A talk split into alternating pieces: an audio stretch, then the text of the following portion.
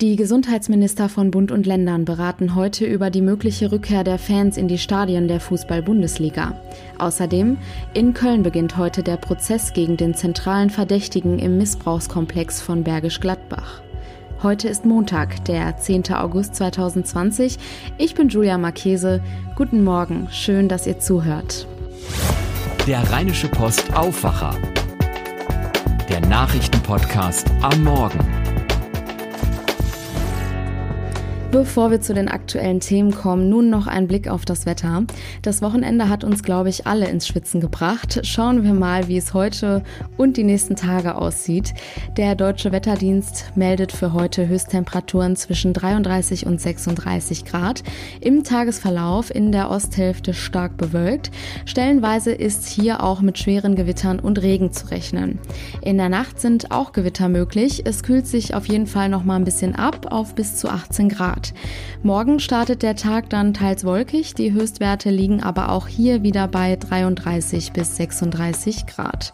Im Tagesverlauf sind aber wieder Gewitter möglich. Der Mittwoch beginnt dann mit viel Sonne und hält Höchstwerte zwischen 32 und 36 Grad bereit. Seit Wochen sieht man im Fernsehen leere Fußballstadien, die sogenannten Geisterspiele. Mittlerweile sind sie kein ungewohntes Bild mehr für uns. Durch die Corona-Krise und die dazugehörigen Auswirkungen auf den Fußball ist es natürlich alles nicht dasselbe. Vergangene Woche hat die Deutsche Fußballliga, kurz DFL, ein Konzept entworfen, das die Fans wieder zurück in die Stadien ihrer Clubs bringen soll. Geplant sind personalisierte Tickets, die zur Nachverfolgung der Infektionsketten sorgen sollen. Außerdem soll es bis Ende Oktober keine Stehplätze und kein Alkohol bei Spielen geben. Das alles ist der Plan und auch die große Hoffnung auf Zuschauer trotz der Corona-Krise. Das Konzept wird nun von Politik und Behörden bewertet. Bundesgesundheitsminister Jens Spahn begrüßt die Pläne, hofft aber auf genauere Corona-Schutzlösungen für jedes Stadion. Die Gesundheitsminister der Länder wollen heute weiter über die geplanten Maßnahmen der DFL beraten. Thomas Thonfeld berichtet für die Deutsche Presseagentur. Die ersten Reaktionen der Gesundheitsminister auf das vorgeschlagene Konzept fielen ja eher zurückhaltend aus. Wie stehen denn die Chancen, dass die Minister grünes Licht geben und bald wieder Fans in die Stadien dürfen? Also das ist zum einen wirklich schwer zu sagen und zum anderen waren andere als zurückhaltende Reaktionen auch erstmal nicht zu erwarten, vor allem angesichts der Infektionszahlen, die da ja auch gerade erst wieder angestiegen waren. Also ich denke, die besondere Herausforderung wird auch sein, von allen Ländergesundheitsministern grünes Licht zu bekommen. Und da sich das Infektionsgeschehen ja von Bundesland zu Bundesland unterschiedlich entwickeln kann, wird das richtig schwierig, schätze ich. Also muss man doch eher pessimistisch sein, was eine schnelle Rückkehr von Fans angeht? Naja, zumindest wenn es um eine größere Anzahl an Fans geht. Das wird, glaube ich, vorerst ganz schwierig. Da haben sich ja schon einige hochrangige Politiker auch deutlich positioniert und gesagt, dass sie sich aktuell Fußballspiele mit 20 oder 25.000 Zuschauern nicht vorstellen können. Jedenfalls solange die Infektionszahlen ebenso sind, wie sie gerade sind. Wenn überhaupt, wird es vermutlich gerade am Anfang um deutlich niedrigere Zahlen gehen. Wo liegen denn die größten Bedenken der Politiker? Und werden die Gesundheitsminister heute schon irgendwas entscheiden oder oder ein Votum abgeben? Kann man da etwas erwarten? Also nach einer Entscheidung heute sah es zuletzt eher nicht aus. Es ist einfach sehr viel abzuwägen. Die Minister werden ihre Bedenken formulieren, möglicherweise Kriterien, anhand derer dann entschieden werden kann. Große Bedenken hat zum Beispiel NRW-Gesundheitsminister Laumann, wenn er an die Situation an den Ein- und Ausgängen der Stadien denkt. Da, so fürchtet er, werde man den erforderlichen Abstand nicht einhalten können. Grundsätzlich gibt es auch Bedenken, was die Anreise der Fans zu den Spielen angeht, auch wenn ja zumindest Auswärtsfans bis Jahresende verboten verboten bleiben. Also das werden so oder so schwierige Beratungen. Man kann also gespannt darauf warten, bis es keine Geisterspiele mehr sind. Vielen Dank. Eine Durchsuchung bei einem Familienvater in Bergisch Gladbach brachte 2019 einen riesigen Fall ins Rollen. Vielen bekannt als der Missbrauchskomplex von Bergisch Gladbach.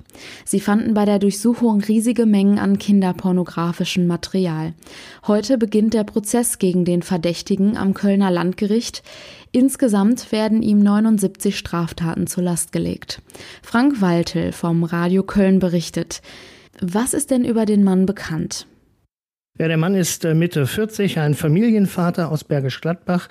Seine eigene Tochter soll er mehrfach missbraucht haben. Das Mädchen war bei den Taten zwischen ein und zwei Jahre alt. Der Vater soll sich nicht nur an ihr vergangen haben, sondern sie auch mit der Tochter eines weiteren bereits verurteilten Kinderschänders vom Niederrhein zum Missbrauch ausgetauscht haben. Die Richter haben schon im Vorfeld erklärt, dem Mann droht die Sicherungsverwahrung. Damit wäre also auch nach der Haft erstmal keine Freilassung möglich. Du hast die Verbindungen zu einem weiteren Fall genannt. Es gibt Tatverdächtige in allen Bundesländern. Kann man die Dimension des Netzwerks schon absehen? Nee, nicht wirklich. Und das macht sprachlos. Äh, alleine in Nordrhein-Westfalen gibt es mittlerweile rund 90 Tatverdächtige. Michael Esser von der Kölner Polizei leitet die Ermittlungen. Wir haben generell nur die Spitze des Eisberges aufgedeckt und werden immer wieder neue Fälle aufdecken und dann auch abarbeiten müssen. Ja, Tatverdächtige also in allen Bundesländern. Spuren führen aber auch ins Ausland, etwa nach Österreich oder in die Schweiz. Hier sind die Tatverdächtigen aus diesen riesigen Chatmengen, die man da gefunden hat, noch nicht identifiziert. Heißt es von der ZAK, das ist so eine Spezialeinheit für Cybercrime bei der Staatsanwaltschaft hier in Köln. Also es werden noch viele Opfer und auch Täter vermutet. Seit Monaten arbeiten hunderte Ermittler daran, diesen Kinderschänderring aufzudecken und auch die Opfer zu finden. Was macht das denn mit den Beteiligten der Ermittlungen? Das ist ja mit Sicherheit nicht einfach. Es belastet, egal an welcher Stelle du mit Bildern, Texten, Audiofiles in Kontakt kommst, hat mir eine Ermittlerin erzählt. Alle machen das freiwillig. Alle äh, schauen sich diese Bilder und Videos äh, an mit dem Ziel, sie wollen unbedingt die Opfer finden. Der Leiter der Ermittlungen hat mir erzählt, die Herausforderung ist oft nicht die Tat zu sehen, zu schauen, sondern Bildteile. Ja, Kuscheltier, Kirchturm vor dem Fenster, Körpermerkmale. Und so sind die Ermittler vielen Tätern bereits auf die Spur gekommen gekommen, haben Opfer gefunden.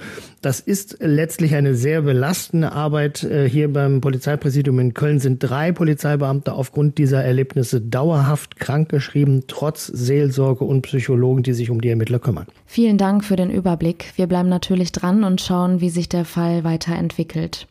Den Überblick über die aktuellen News aus Düsseldorf hat Charlotte Großer von den Antenne Düsseldorf Nachrichten jetzt für uns. Einen schönen guten Morgen. Einen schönen Montagmorgen dir, Julia. Wir sprechen heute über den Schulstart ab Mittwoch. Auch hier in Düsseldorf gilt ja für viele Schüler dann im Unterricht die Maskenpflicht. Passend dazu hat die Polizei wieder verstärkte Kontrollen angekündigt, was Falschparker und Raser rund um Schulen angeht. Und ein weiteres Thema bei uns. Am Unterbacher See hat es am Wochenende lange Schlangen gegeben, weil so viele Menschen ans Wasser wollten. Jetzt will die Stadt prüfen lassen, ob mehr Menschen in die Strandbäder dort dürfen, um sowas künftig zu vermeiden.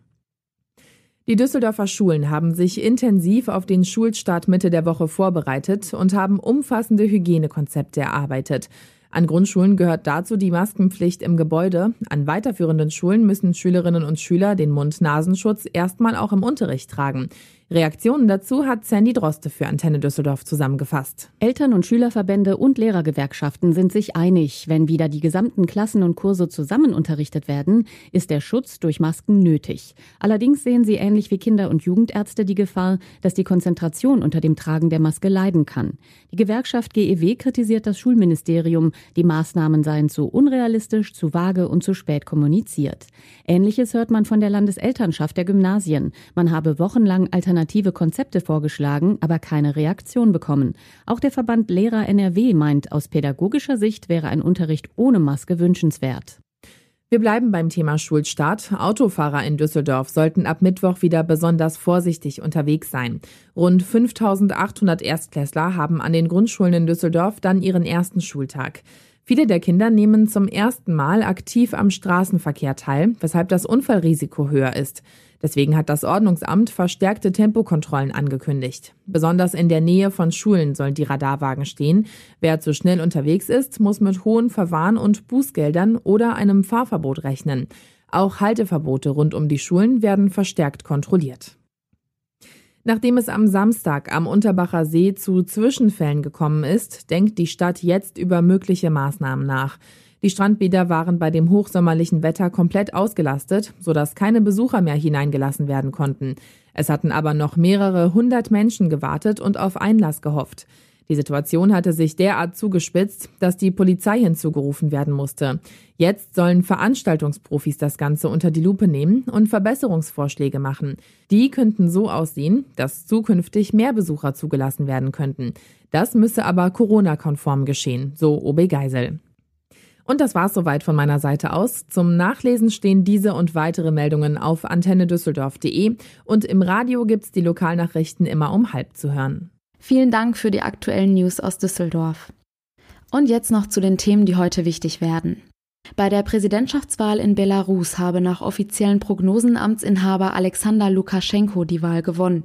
In der Nacht demonstrierten landesweit Zehntausende Menschen gegen eine mutmaßliche Wahlfälschung. Es kam zu blutigen Zusammenstößen mit der Polizei und einige Verletzte. Nach den schweren Explosionen am Hafen von Beirut gehen die Proteste gegen die Regierung weiter.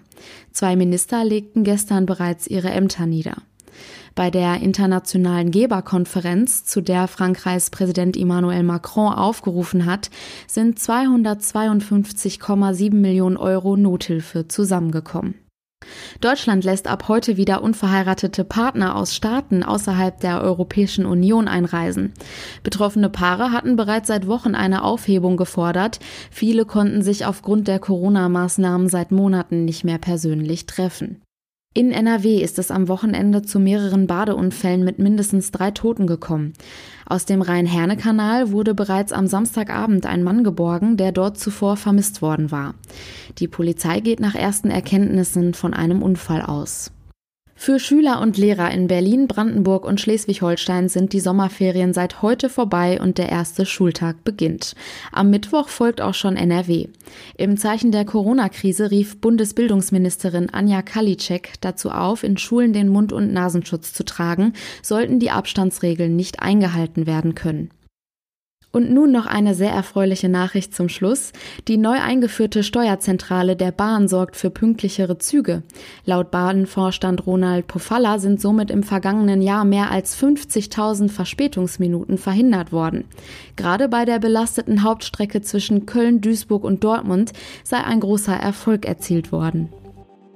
Und das war der Rheinische Post Aufwacher vom 10. August 2020. Wenn ihr Fragen, Lob, Kritik oder Themenvorschläge habt, schreibt uns gerne an aufwacher.rp-online.de. Am Nachmittag gibt es dann noch das Aufwacher-Update von uns. Mein Name ist Julia Marchese. Ich wünsche euch einen guten Start in den Tag. Macht's gut. Ciao. Mehr bei uns im Netz www.rp-online.de